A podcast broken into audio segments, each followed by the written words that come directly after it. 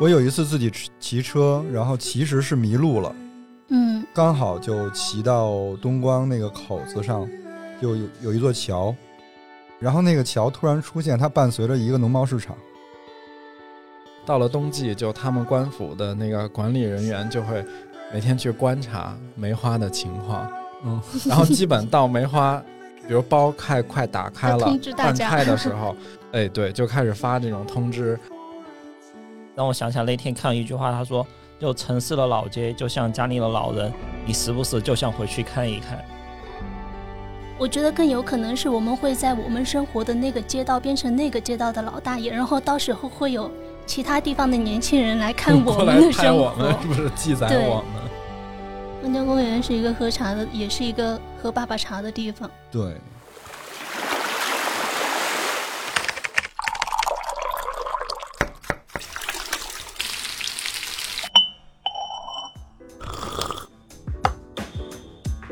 我们需要工作，需要闲暇，需要想象力以及一些理想主义。我们想要潜入生活，听见城市的风味。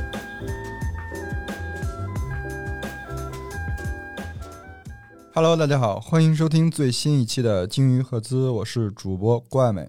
我是邱鹏。我是 House，我是乐克。呃，上期我们聊了成都系列，然后往东边走，嗯，但是没走完。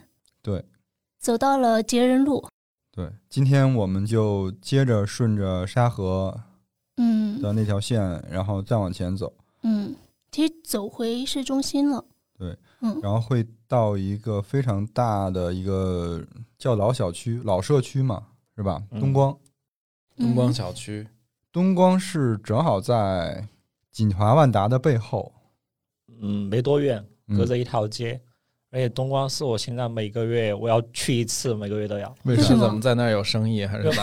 他离我们家其实还挺远的，就坐地铁可能要半个多小时。但我现在在那儿找了一家理发的，哦，对你哦上次说你绞头是在那儿，对，因为前几年我跟我媳妇儿认识之后都是自己在家，然后她给我绞头，然后就哦去年大概年初的时候，我朋友他有一次我们吃饭，他说他要去绞头，然后他带我到东光那儿，那边老街上有一家店特别不明显，不会是十块钱那个吧？就比十块钱要稍微贵一些，但其实也不贵，就差不多二十块钱左右。是那种很 local 的理发厅。对对对对，很旧，就在菜市场什么门口，然后他们隔壁就是卖那些什么凉席、扇子，然后还有一些卖糖油果子啊什么之类的。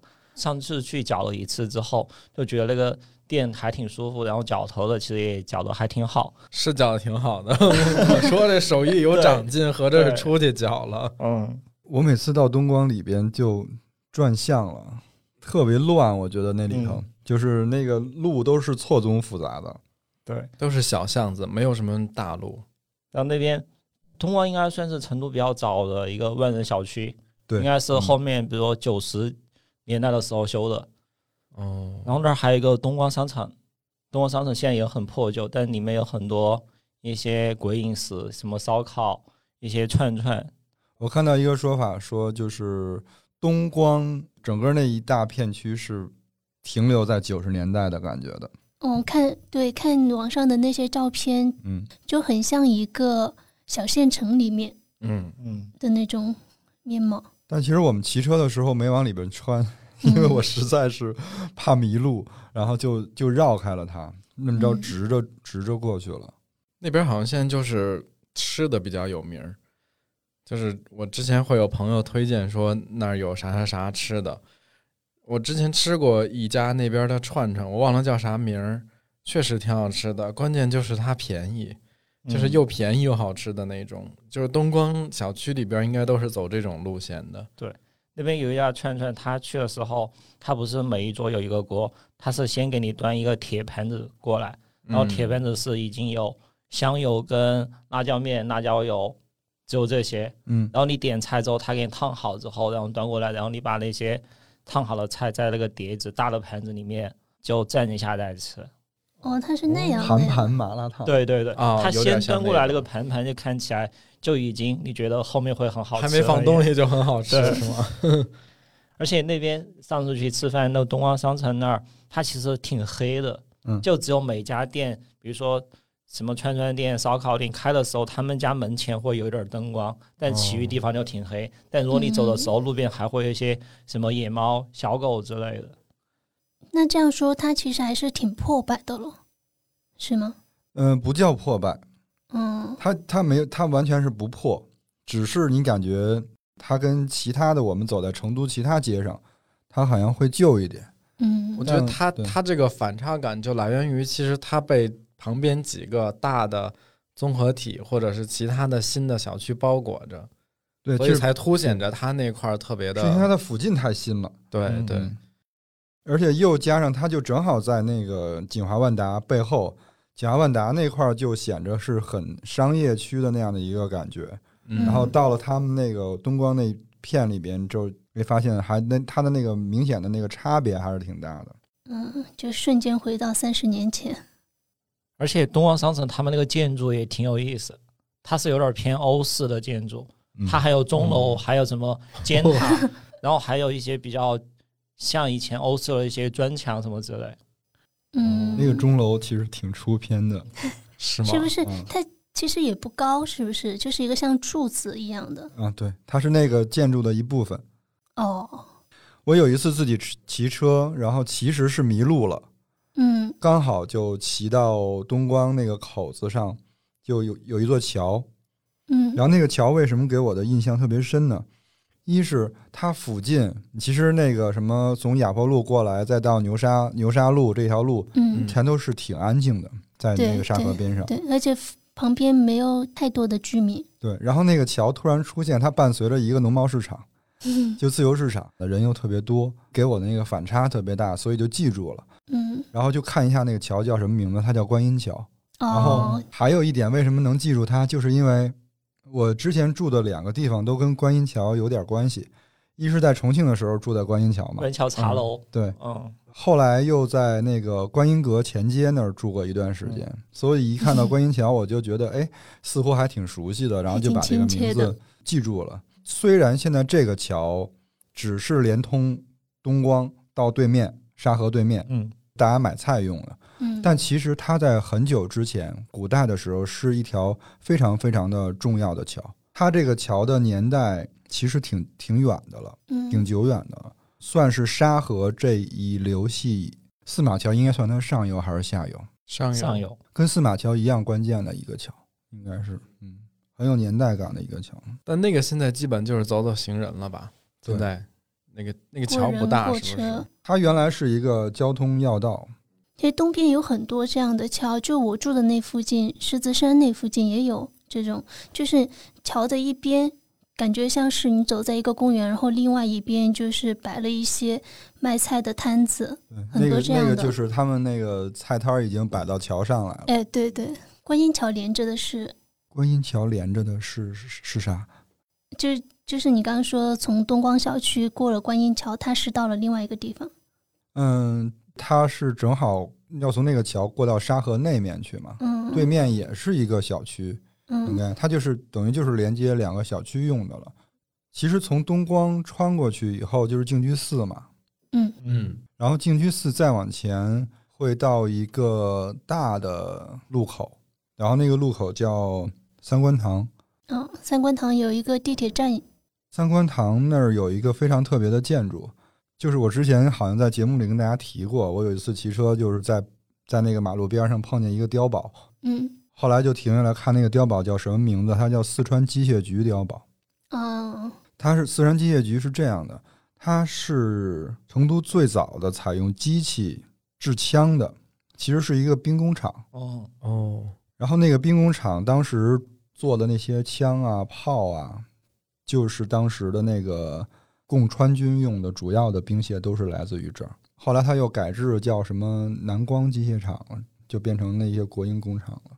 然后这个兵工厂，它原来那个碉堡其实有四个，就是东南西北各个角都有一个。就围着这个厂子的东南西北，角，它就在那个东南西北的门边上会有这样一个碉堡，就是为了保护那个兵工厂、嗯军事设施嘛。其实现在可以就都可以进到那个碉堡里边，它那个碉碉堡现在还可以开放啊。它是开着的。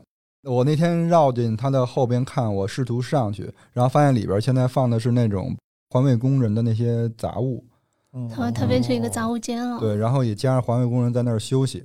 嗯，它那个是一个清末的建筑，我查了一下资料，说现在全国可以看到这种清末兵工厂的遗迹，嗯整个中国只有两处，两个地方可以看到，一个是在山东，然后一个就是这个碉碉楼，还有那个高攀那个白药厂。啊，白药厂，嗯嗯，三官堂是吃羊肉的吗？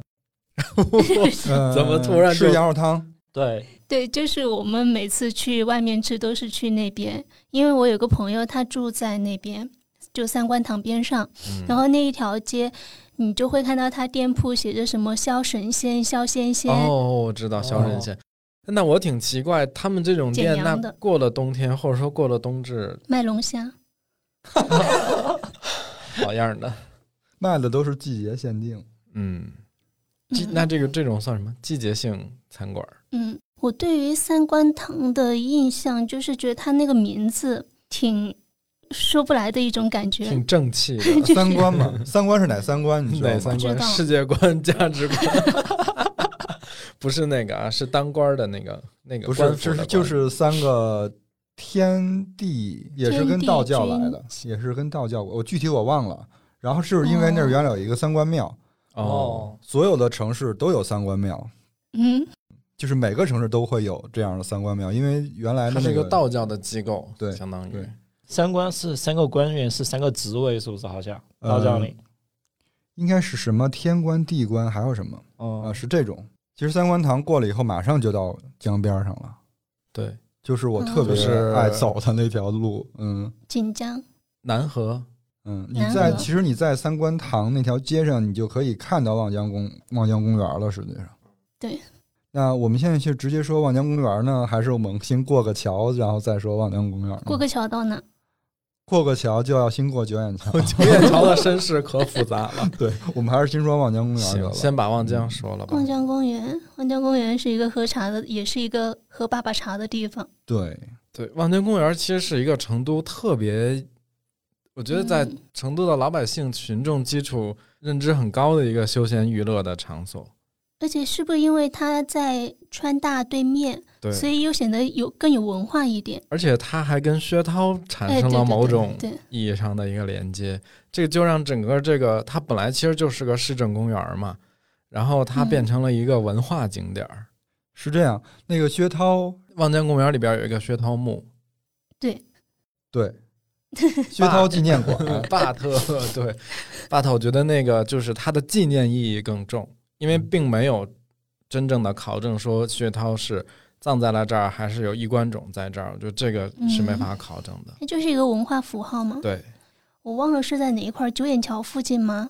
还有一个什么打着阿标的那个薛涛茶楼，还茶阁什么的。啊，就是注册商标的薛涛茶楼。对对，望江公园那儿原来是一个非常重要的码头，嗯，我看书上写，它的那个原来那个水挺深的，而且江面很宽，嗯可以走很多船。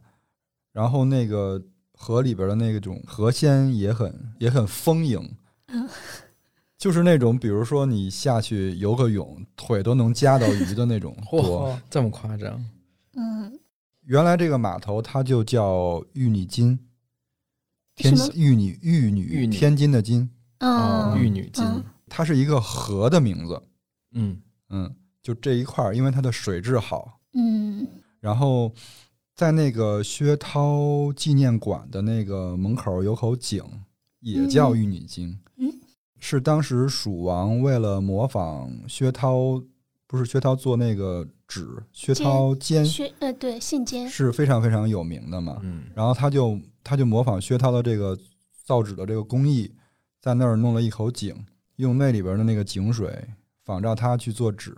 嗯因为他在那儿立了一碑叫薛涛什么什么，嗯，后来因为好多那种嗯、呃诗人啊什么呀，就是写这些诗，嗯然后慢慢的就大家就把这儿当成那一个纪念薛涛的一个重要的一个地方了。嗯刚才秋风不是说，嗯、很多成都人在那个望江公园那儿喝喝茶嘛。嗯我看到一个说法，说是在成都，嗯、去宽窄巷子喝茶，或者去鹤鸣茶社喝嗯茶，还是有一种那种打卡或者展示的感觉。对哦对对，嗯但是去望江公园喝茶的，就是喝那种实实在在的。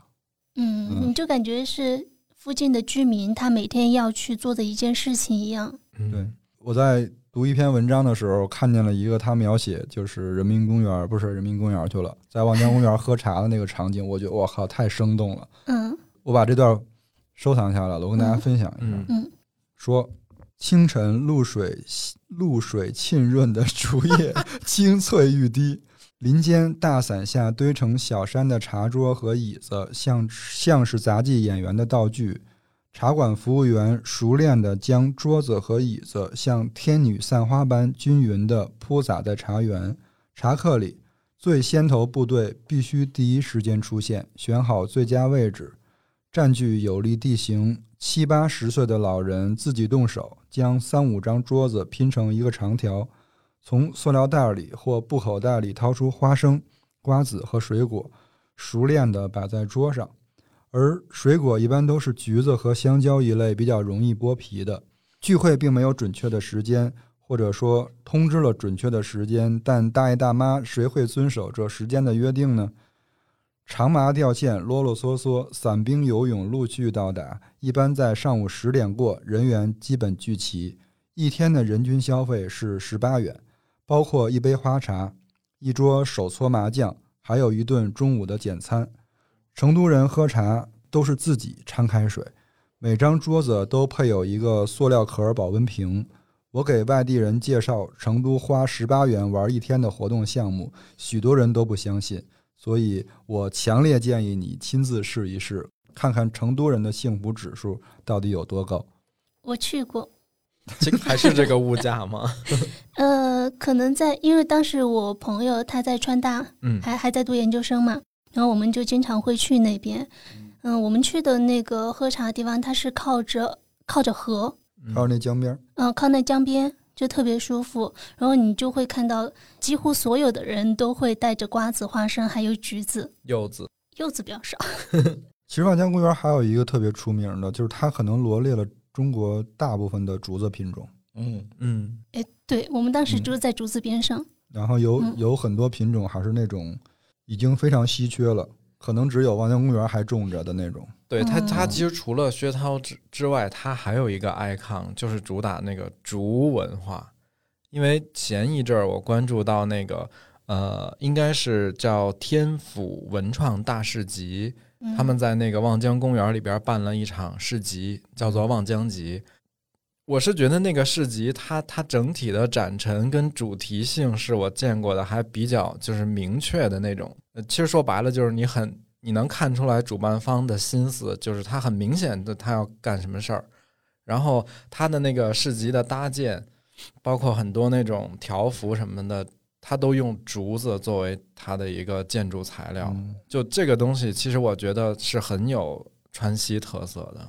而且很多拍古装的，不管是短视频，还有一些城市宣传片，嗯，嗯、望江公园取景的也很多。但一般你在望看到是望江公园公园取景的，大多数都是在那个竹林里穿来穿去的。竹林和红墙。嗯来过成都的朋友，就是一般会说想体验喝茶这件事儿，然后我们一般会带他去这种就是公园里边，因为它就是自然环境也比较好，然后它不像室内那么局促，在室外可以晒太阳，然后一般就是在在竹子旁边，然后这种竹子的桌椅，你说望江公园那儿竹子跟薛涛签有没有关系？纸的话，好多是用竹子做的。嗯这个我还真不知道。以前那个张大千不是造纸的时候，就在在乐山那边，比如说有一个马村的地方，里面全部是竹林，哦，他造纸画画，那竹浆纸还挺环保的。然后是不是我们就可以到九眼桥这个这张文化名片了？九眼桥什么时候就演变成了一个成都的夜生活文化名片儿？酒吧一条街的，自从某些新闻出现以后，反正现在提到九眼桥，大家的印象是酒吧一条街，或者是那种呃新九眼桥那边的各种比较有名的夜店。哎，我先考你们一个，嗯，嗯，九眼桥本名叫什么？本名 本名叫什么？这个是啥艺名？不知道不，知道。它不叫九眼桥吗？它它本名不叫九眼桥。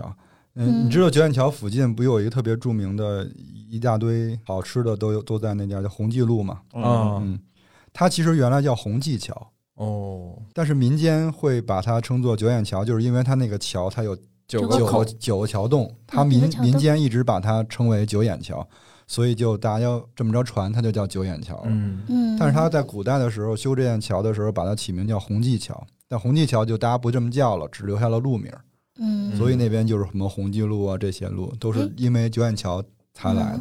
是不是我们骑车的时候往下穿，就从桥下面穿过去？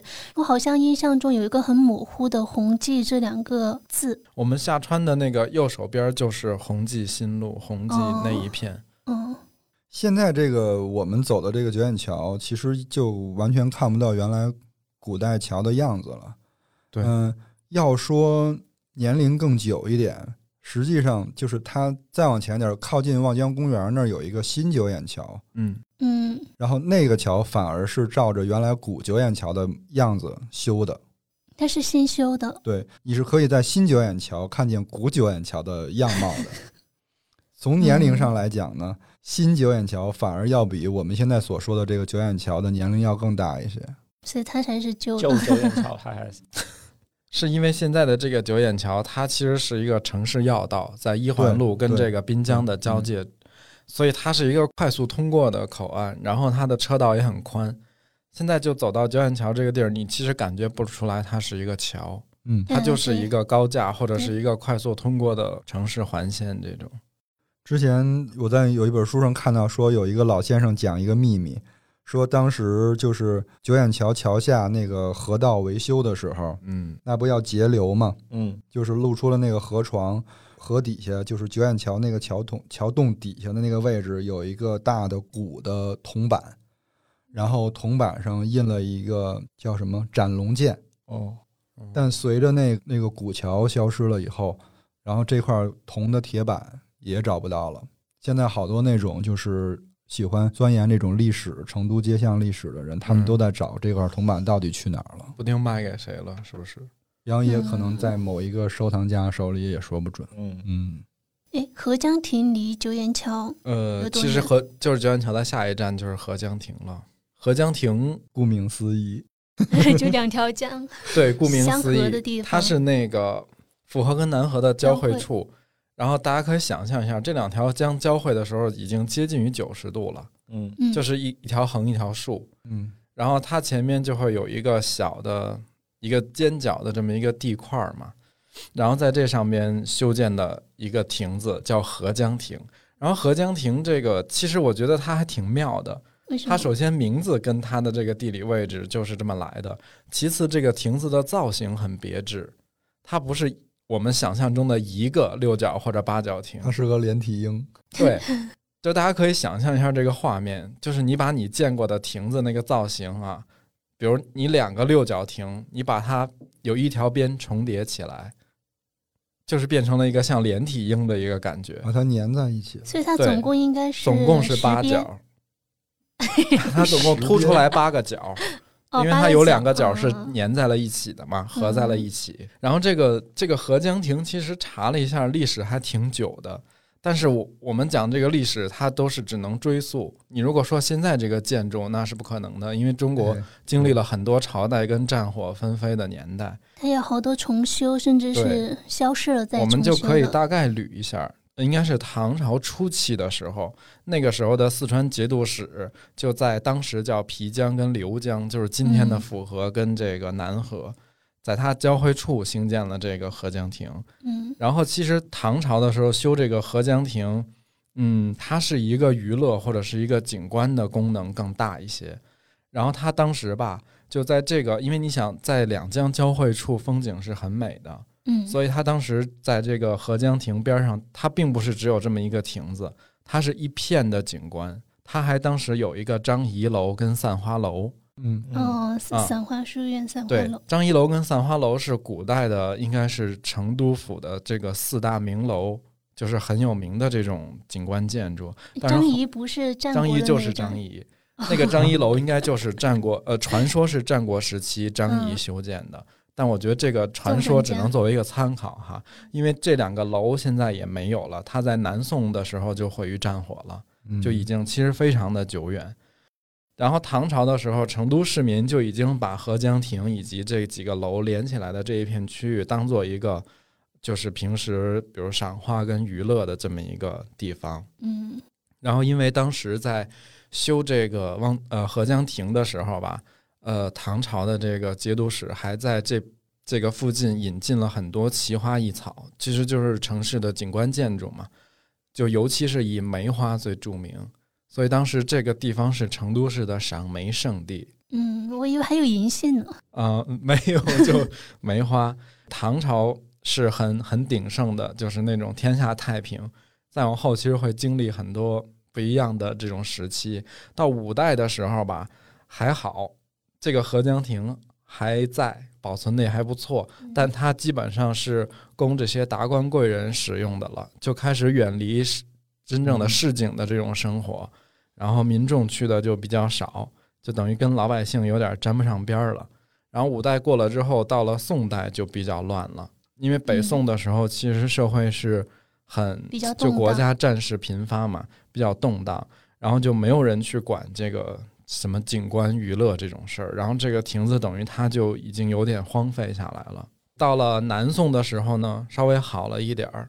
然后那个时候的成都知府看到这个合江亭就是倾颓倒塌，就感觉还挺心疼的。原来这么好的一块地儿嘛，然后他就又重新主持这个修复修复这个亭子，然后修复好了之后，其实它这个亭子又变成了一个呃百姓的游乐之处。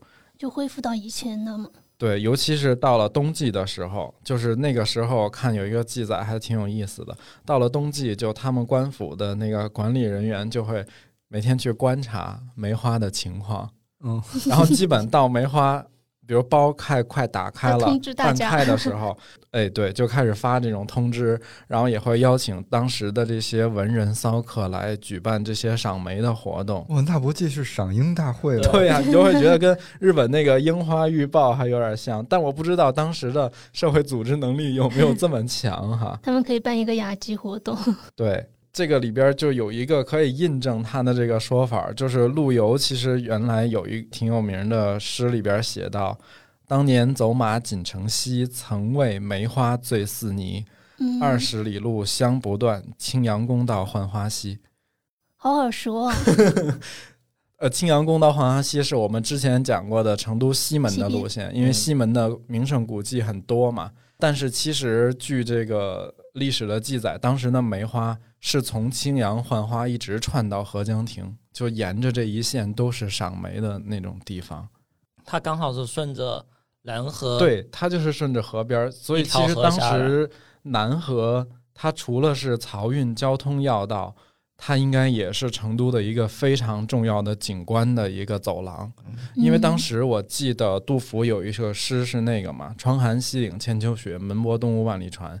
然后当时如果按照按照今天草堂的这个位置，就是浣花溪那个附近，理论上那个地方不是码头，杜甫是不可能看到有东吴来的这么多条船停在那儿。对，西边的那个河是自然河流，对，嗯，到了南河这边是其实是呃人为开的。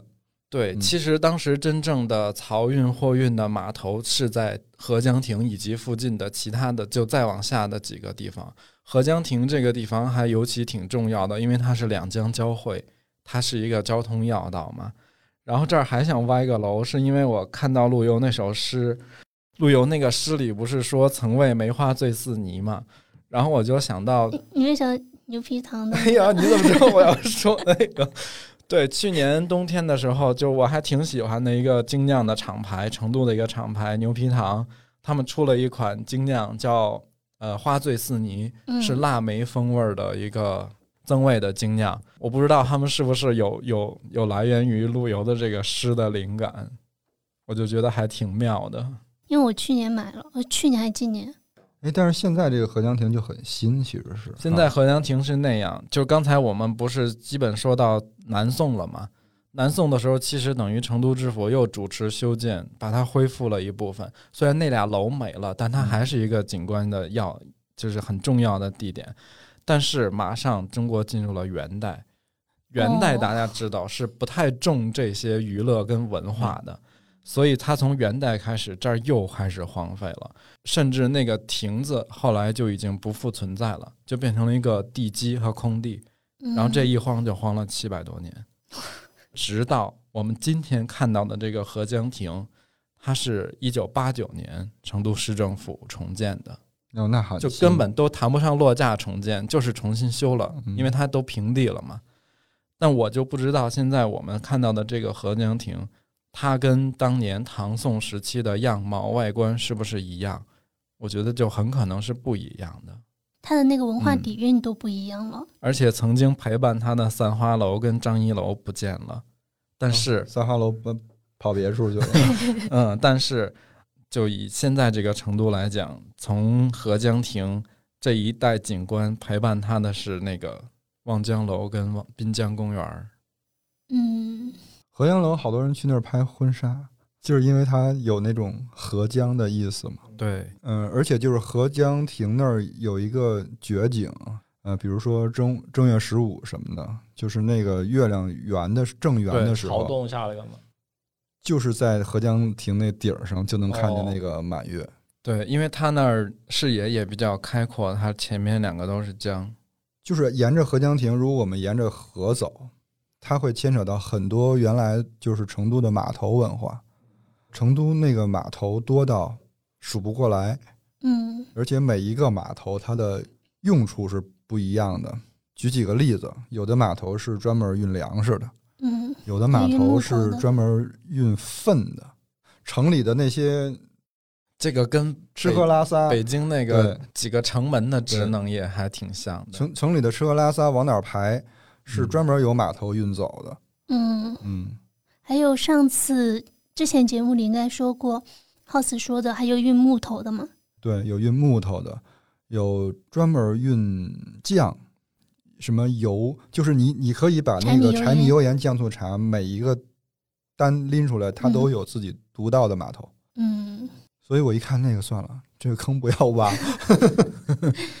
还有那个安顺廊桥附近的安顺廊桥就是紧邻着这个合江合江亭亭，，嗯嗯，再往西边走一点儿，就是曾经有一段时间，成都的那个一个地标或者说是一个标志性的建筑——香格里拉酒店嘛，就是零几年的时候很火。那个时候就是正好是安顺廊桥对着这个，香格里拉酒店。安顺廊桥也很复杂，安顺廊桥我已经被它的历史绕晕了，因为我们今天看到的这一座经常出现在成都的这些城市宣传片儿，以及各种地方都会出现它的这个形状的安顺廊桥，它也是个新的建筑很新。啊，呃，是零三，它其实跟着水井坊那整个那旅游区来。对，它是跟着那个水井坊这个，它是基于旅游来开发的这么就建的这么一个东西。然后，如果真的说安顺桥的话，是有这么一个历史的古桥，也是在那个地方吗？嗯，嗯不是现在那个位置，不是哦现在那个位置，就是要往我老分不清是上游下游，下游就靠更靠近九眼桥这边一点儿。往下游走一点儿，那个应该是乾隆年间的一个建筑。乾隆年间的时候，我们现在就假装就叫它古安顺桥吧，因为现在你看不见这个桥了。嗯啊，这个古安顺桥，它当时的结构也很宏伟，它是还分了上下两层。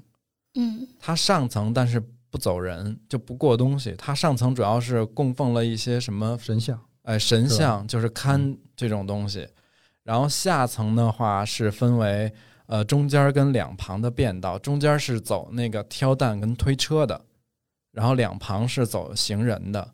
其实跟今天的这个安顺廊桥结构可能有一点像，因为我我也没有见过当年的这个古安顺桥它是长什么样，可能是一九一几年的时候，就那个时期，呃，有一个美国的摄影学，应该是什么社会学家，他还曾经就拍摄了那个，就原来这个古安顺桥，我看过那嗯。张照片，他是站在西边儿往东拍的，就是拍下了那个原来的那个古安顺桥的那个样子。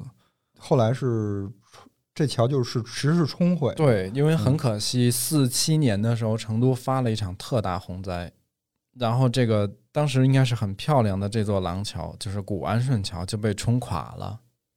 然后冲垮了之后，呃，等于就在原址上简单快速的去新修了一个桥，就没有曾经的那种好看的建筑了，它就是一个横木，然后主要是方便行人可以呃从这儿过过江过过河嘛。然后这个桥呢，呃，它当时应该正对面的地方还是成都的一个大佛寺，但大佛寺现在有没有我也不大知道。寺没有了。嗯，也搬走了，应该。再到后来，其实就是在大概七八年，七八年的时候，等于成都又在这个原来这个简易的木板桥旁边是修了一个可以通车的桥，嗯，但是后边八一年 又发了一场洪水，又摧毁了吗？对，那座通车的桥就被又被冲毁了。反正就是身世特别错综复杂。然后我们嗯今天看到的这个在香格里拉对面的这座安顺廊桥，它是零三年的时候修建，它是一个三孔的仿古建筑。我好像有走过，然后它上面是有隔间的。曾经有一段时间啊，也不是曾经，它一直就是它从修修完之后就变成了一个餐饮，哦，一个餐饮场所。但它也可以过人，呃，是可以的。它它其实桥的中间就不能过什么挑担和推车的了，它桥的中间就是一个大型的餐馆，然后在成都是非常有名的一个餐饮。然后它两边会有很窄的便道，是可以过人的。哎，所以你知道，嗯嗯，虽然说原来的那古安顺桥毁了哈，后来根据它的历史，然后又重新修的那个安顺桥，其实是有的。它到底现在叫什么桥？你你们猜？我们其实从它上面骑过去过，也是在那儿附近吗。呃，不远，应该是那个兴安桥吧？对，十二街那个，哦，十二街对面不是有一个过过那个南河的桥吗？那个桥其实应该是哎后来修的，叫安安顺桥那。他们很多现在拍安顺廊桥，是不是就在站在这条桥上拍它的侧面？哎有这个可能。对对，因为那个是离它最近的一个桥。安顺廊桥它上边写了一马可波罗是咋回事？马可波罗真的来过成都？是这样，我我之前查到的一个版本，就跟这个说法完全不一样。嗯，但我更信这个，因为这个是书里看见的。我觉得网上的东西不不太可，不一定那么。就网上的那个版本是说，呃，这个廊桥就是原来的那个安顺桥，然后还说曾经马可波罗来来过成都，记载过这个安顺桥。嗯但是你知道马可波罗来没来过中国，现在都变成了一个不靠谱的事儿。对我还是比较信你刚才那个版本，因为确实那张照片是存是存留存下来的。对，就是嗯一几年的时候，那个美国人拍的那张照片儿。然后从这个从这个安顺桥过来，刚才我们会提到一个成都的曾经的地标，叫那个香格里拉酒店嘛。香格里拉酒店的楼下还有一条街，是我们骑车经常会穿的那条街，就有一个牌坊。其实那那那个里边往里走，它就是水井坊了。然后水井坊这个地儿，我们可能要倒着说，为什么叫倒着说？因为水井坊它现在有一个水井坊博物馆，对啊，就白酒然后其实它是一个白酒的古古的一个遗址，也不是遗址，就是一个那个算六百多年一直还在生产，对，嗯挖出来这么一个东西。但这个东西是九八年的时候，等于是那个时候九八年全兴的酒厂在这儿，他们在扩建厂房的时候挖出来这个，应该是六百多年前的一个在生产酒的作坊的遗址，发掘的面积有个两百四十多平方米。然后据探测，它应该大概会有一千多的一个平方的样子。后来就是由刘家坤老师设计，在这边修了一个现在叫水晶坊博物馆。那个博物馆里边，它除了你可以看到他们当时挖掘的这些这些遗址，它还做了一个当时的呃街区建筑群落的一个沙盘的复原。然后你还是可以看到呃烧酒的这个坊，包括他他们之前的那个古代的工艺，在房顶上开天窗是怎么开的？因为酿酒的这个过程中，它要要控制这个温度湿度嘛，所以它是需要通风的。但它的天窗跟我们现在想象中的不一样，它并不是一块玻璃凿一个洞或者怎么样，嗯然后它是通过呃支上去一块，再用瓦片挡住上面的下雨，然后靠侧面去通风。你就会发现在建筑的两侧各有这种天开天窗，这样它会保证它可以任何时候都能通风。哎，他那儿现在还在酿酒是不是？还在酿酒。这个酒坊最牛的就是它从这个六百多年一直没有间断的在生产。成都的朋友如果从那儿路过，你还是可以闻到酒味儿。对我每次从那个从那条街骑的时候，很明显能闻到酒味儿。而且之前有的时候去那些有的古镇上那些小作坊，就是那个酒好臭，就是那个酒渣。酒糟。对，但是他们那儿倒没有，他那个闻着还是很清香的，就整条街上全是酒香。但那个水井坊之前在西边有一条路叫全兴路，因为大学的时候我们学校都要走全兴路过嘛。哦，就水井坊他们有一个大的工厂在那儿，就每次走全兴路过的时候，就能闻到很明显的酒糟味，多远都能闻到。对，那个味儿还是挺挺能散的。水井坊这个品牌，我觉得可能大家也不陌生，因为它毕竟是曾经的川酒六朵金花嘛。全全新大曲，嗯，就是川酒六朵金花，应该是五粮液、呃泸州老窖，然后那个沱牌、剑南春、全兴跟郎酒，嗯应，该是这六个。但其实我靠，我居然都知道。因为很有名嘛。但其实水井坊现在应该算是一个外资的品牌，就这个可能是有一些人不太清楚的。他好像前两年被那个迪亚吉欧收购了。对，它是被一个全世界最大的酒商吧，烈酒商英国的迪亚吉欧，它这个并购的过程十分复杂，因为其实中国当时是对我们这种名优的品牌跟非遗传承的文化是有这种保护的嘛，所以它它不能一下，它分了六步走来通过实现对那个水晶坊的控股。这里可能要先说一下，水井坊其实就是全兴大区出的一个品牌，它就是在九八年发现了这个遗址之后，顺势推出了它的全新的一个高端品牌，叫水井坊。嗯，然后现在你你去买水井坊的时候，你都会发现水井坊的包装上印着“第一坊”或者叫“天下第一坊”这么一个呃一个商标一个 mark，、嗯就是因为他们发现了这个，就是发现这个作坊，这个是应该是有吉尼斯认证的，就是世界上最早的酿酒作坊，所以它它的包装上都会印这个什么“天下第一坊”。当年这个蒂亚吉欧，其实他就很一直是很看好中国白酒这个市场，他就分了六步走，然后实现对这个水井坊的控股。就零六年，他先买了全兴百分之四十三的股份，这个时候他还不是绝对的控股，他是小少部分的。然后零八年的时候，他又增持了百分之六，现在已经达到了百分之四十九。嗯然后到一一年的时候，增持了百分之四，这样的话，它加起来就有五十三，他就成为了整个这个集团的第一大股东跟实际的控制人。啊，一三年的时候，就是呃，当时这个全兴的持股持股的这个人就把百分剩下百分之四十七全部转给了迪亚吉欧，这样他就已经百分之百去持全兴的股份了。但是他呢，只能间接控制到水晶坊百分之三十九点多的一个股份，因为全兴跟水晶坊它是两个独立的品牌嘛。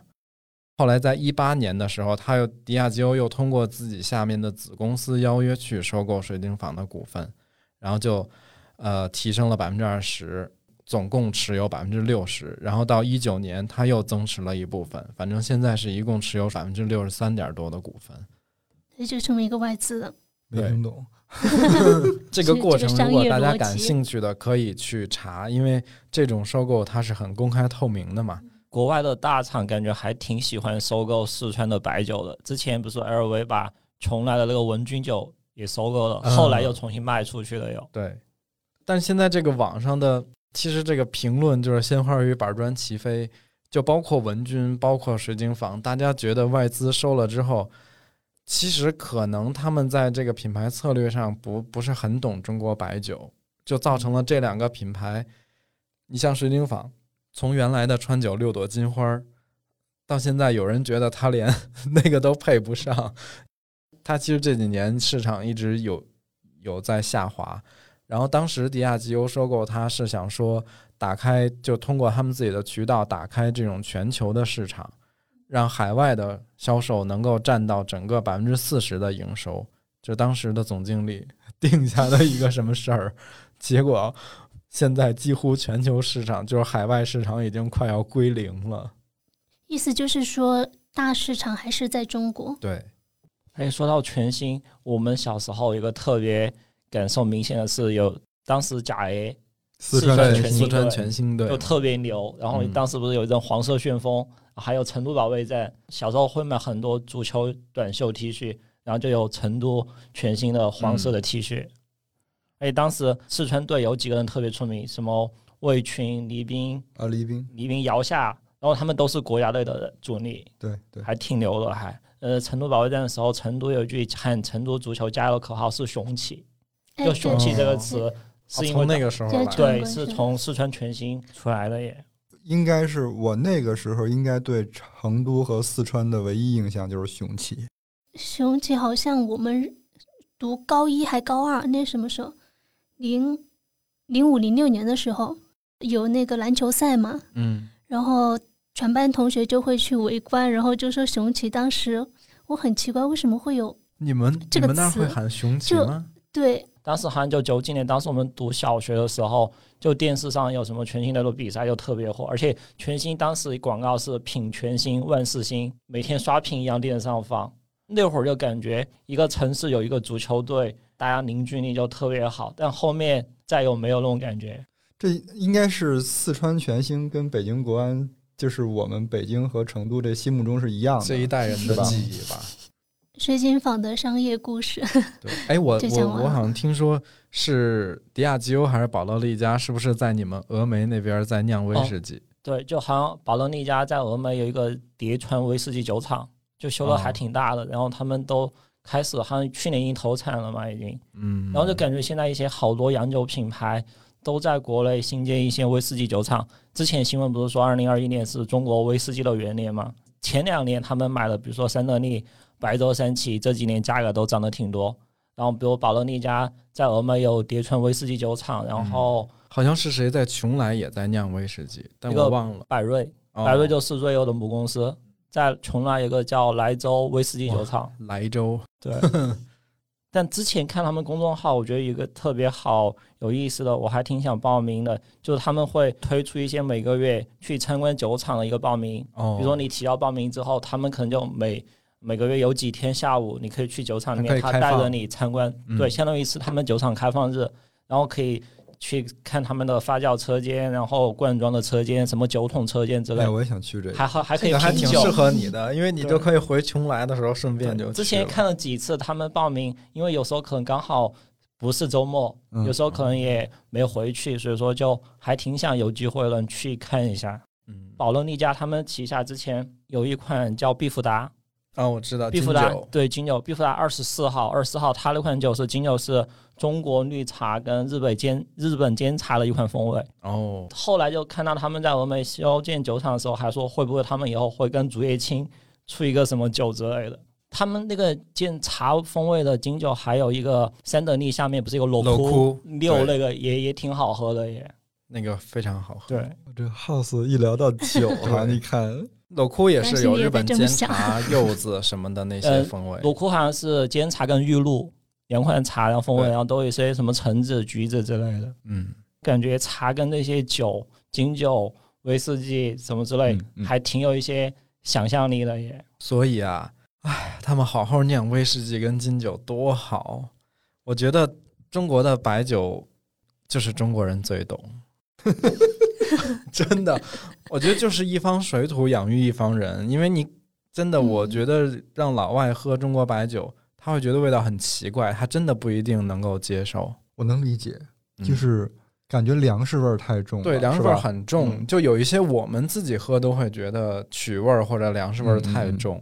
我们往前走嘛，行，往前走到龙王庙，哎，龙王庙，龙王庙正街之前，我一个特别印象深刻的时候是，Uber 最早进入中国的时候，嗯当时他们注册还是邀请码注册，注册之后可以返一些优惠券，直接返钱打车。嗯我第一次用 Uber 的时候下来之后打车是在龙王庙正街那个街口那儿，因为车也进不去那条街了，对，就那条街好窄。就出来跟红星路街道那儿嗯口子那儿。它其实那条街不长，可能就一百多米左右。嗯，对，挺短的。对，有一阵我跟我们几个朋友特别喜欢打麻将，然后龙王庙正街那儿不是有很多茶楼，然后还有一家绝尘育儿鸡的总店。对一，般我们要么就是吃周末的时候吃了绝尘育儿鸡，然后去打麻将，或者说要么是晚上打了麻将之后再吃一个宵夜的。哦呦，哎，真好那你吃过那个吗？就是香味儿的烧烤。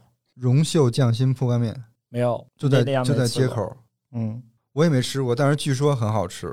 呃，龙王庙正街还有一个是之前每年年底的时候临近春节，那条街上有很多卖香肠腊肉。的，嗯，哦，就走几步就有，比如说他用竹竿撑着香肠，就挂在他店门口挂了好几排，嗯，嗯，满大街都是那条街。其实那那一大片古建特别多，它叫龙王庙正街，然后再加上耿家巷那一片。嗯，你现在去去看，其实还是在打围，打围的过程当中，它据说是要把那整个那一片那个古建照着太古里去修。哦因为那那儿有很多平房。对，因为那儿它都是瓦房什么之类的。对对对对对，那儿有一家叫邱家祠堂，邱家祠堂对邱家祠堂唯一保存下来的。对，好像是以前嗯湖广填四川的时候一家客家祠堂。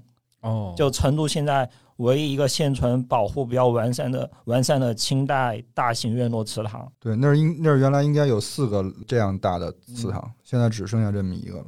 嗯，因为我有一个问题，龙王庙它是那里有座这样的庙吗？以肯定前在，现在还在吗？肯定不在了。不在了，得到了两个自己想象中的答案，是不是？不是，我以为它还会留一点痕迹。嗯，很多那个街名能保留下来就已经不错了。就是你嗯真真正正去看书的时候，你去翻这条这些巷子的名字的时候，我每次都是抱着谢天谢地，它终于有一个实体的庙在那儿了这样的感觉。但其实大部分的现在这种，比如它的建筑能跟街对上的地儿是很少的，是是很难得的一个那个。我每次看到这种街的时候，都是想把这条街逛翻起来逛，就是看看能不能找到一点 找到点什么东西对对对，找一点痕迹。就像那个之前我们不是聊那个城隍庙嘛，嗯嗯，啊，然后我前两天自己还去骑车，因为我看到一张照片上能够就拍下了一颗砖上，砖上有三个字儿城隍庙。然后我那天周日去骑车了，我就是为去找那三个字儿，在那个电子市场里嗯，就没找着。嗯，让我想起来那天看了一句话，他说：“就城市的老街就像家里的老人，你时不时就想回去看一看。哇、哇天哪！其实我有时候也觉得，就我们为什么那么喜欢这些，有的甚至已经不存在了，有一些破旧了，还没有修缮好的这种老的建筑，因为我觉得首先它是一种传承跟记载。我是觉得说，我们既是能够看到它的一个既得利益者，同时我们还有一个身份，是我们要把这个，不管是通过影像资料，还是通过实体建筑，还是希望能够传到下一代、下几代，就是别因为我们这一代把它断了。所以，其实我们嗯才这么喜欢找这些东西。但我还有一个不大一样的感受，嗯就是之前郭老师分享的那篇东光的文章，嗯然后他最后有一句话说，他想成为他的梦想是成为东光街的老大爷嘛。嗯然后我当时在想，会不会是就是你看看着那个街道跟街上的人，他是很惬意的，嗯然后我们只是因为现在这个年纪就有很多要操心的事情，我们是羡慕那种状态，嗯但是。我觉得更有可能是我们会在我们生活的那个街道变成那个街道的老大爷，然后到时候会有其他地方的年轻人来看我们的生我们，活是。不是 记载对我们？是这样的，嗯，但是我我不我不知道那个老大爷们会不会烦吗？就是就他没他不会意识到，就是他那个现在生活的这条老街有多好有？有多好，有多习惯我。觉得是因为他嗯住在这儿。你如果嗯现在把他迁走，他就会意识到他原来住的这条老街有多么的惬意。对，因为其实原来我们都是住个平房、住个四合院的哈。嗯，在那个住的那个过程当中，你会听到比如说我妈讲啊，或者我姥姥讲啊，哎呀太麻烦了，上个厕所还要去当街，对呀、对，跑到街上去，嗯嗯，然后家里那个一到冬天还要那个自采暖，就嗯，没有楼房里住着那种那那么便捷和舒适，这肯定是的，是吧？你现在去逛那个老街，有时候比如说你拿手机拍照的时候，想拍个什么东西，那些大爷大妈就说：“哎，你在拍什么呀？这有什么好拍的？” 就就其实我们看起来就觉得那些东西就还挺有感觉，就他们可能每天生活在那儿，并不是又觉得怎么样子。对我嗯之前有一个广州的插画师朋友，他很擅长画城市里头的地图跟这些机理，然后他就会接到一些约稿跟商单。他就给我讲，有一次他去北京，就是也是接了一个画地图的活儿，然后他就要去胡同里去拍，把这些建筑跟这些路记载下来嘛，回去再画。嗯然后你知道，就是北京大爷，就是拿把蒲扇，穿一个那种跨栏背心儿，然后北京大爷说话又特别不客气，很冲然后他一个广州人听了就特不习惯，就是他走到那儿嗯拍照，门口那个胡同口可能坐了仨大爷，直接就哎你那个拍什么呢你？然后就是这种口气，当时就把他给吓着了。但我觉得，哎，挺挺有意思的。一小时我们怎么零歪到这？一小时零四分了，我们还要往下说吗？其实觉得收在这儿挺好的，行，我感觉我们挖的这个坑确实比想象中的要大很多。我们原来的计划是说四个方位，我们分四期把成都的机理能够尽量给大家展现出来。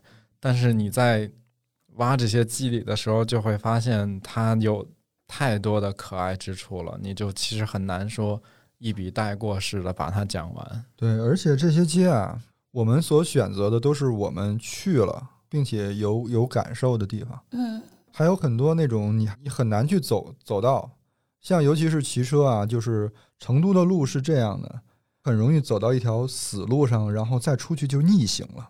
对，它对走路比较友好，但是如果是骑车想去更更远的，一天可以探索更多地方的时候，嗯就会很麻烦。嗯就会走很多回头路。我们还是想，就是说的这些街，我们都有一些具体的感受，然后再跟大家分享。也包括，嗯其实你看那个像什么龙王庙正街啊这些，我们其实平时的生活的轨迹是辐射不到这些街上的。对。然后，当然这些街上的一些好吃的，我们有可能也没吃过。它是其实是需要我们很长时间去整理、储备一下，然后再继续再继续往下更的。但其实我们在这一期后面还是做了一些功课，我们后边会讲到大慈寺和太古里，还有东东大街、东大街上东大街段、东大街下东大街东，大街、东大街可精彩了。然后春熙路，然后书院街，然后北书院街，嗯，嗯，嗯华新街，华兴街，嗯，华兴街也很精对啊，彩。华兴街就更是，它就现在叫华兴正街，然后华兴华兴上，街、华兴巷。啊，嗯。光是华兴街足可以撑起一期节目了。我我们这个嗯。越越扩展的越那个，那就是基本上我们这期就差不多先走到这儿，然后嗯。那下一期的话，按照刚才你那个叙述，它可能呃在东这个方位上就没有很明显了，就是我们已经回到市中心这个片区了。嗯，而且是我觉得是一个一个商圈。东大街它是更民俗生活的一个聚集地，然后华新街是更西化的一种生活方式。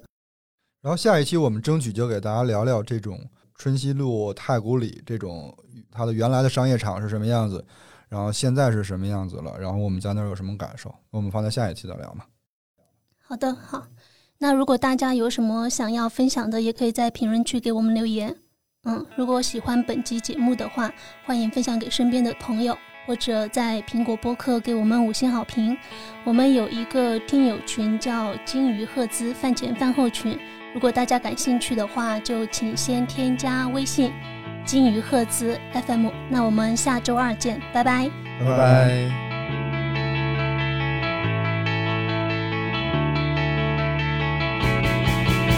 Streets are the same step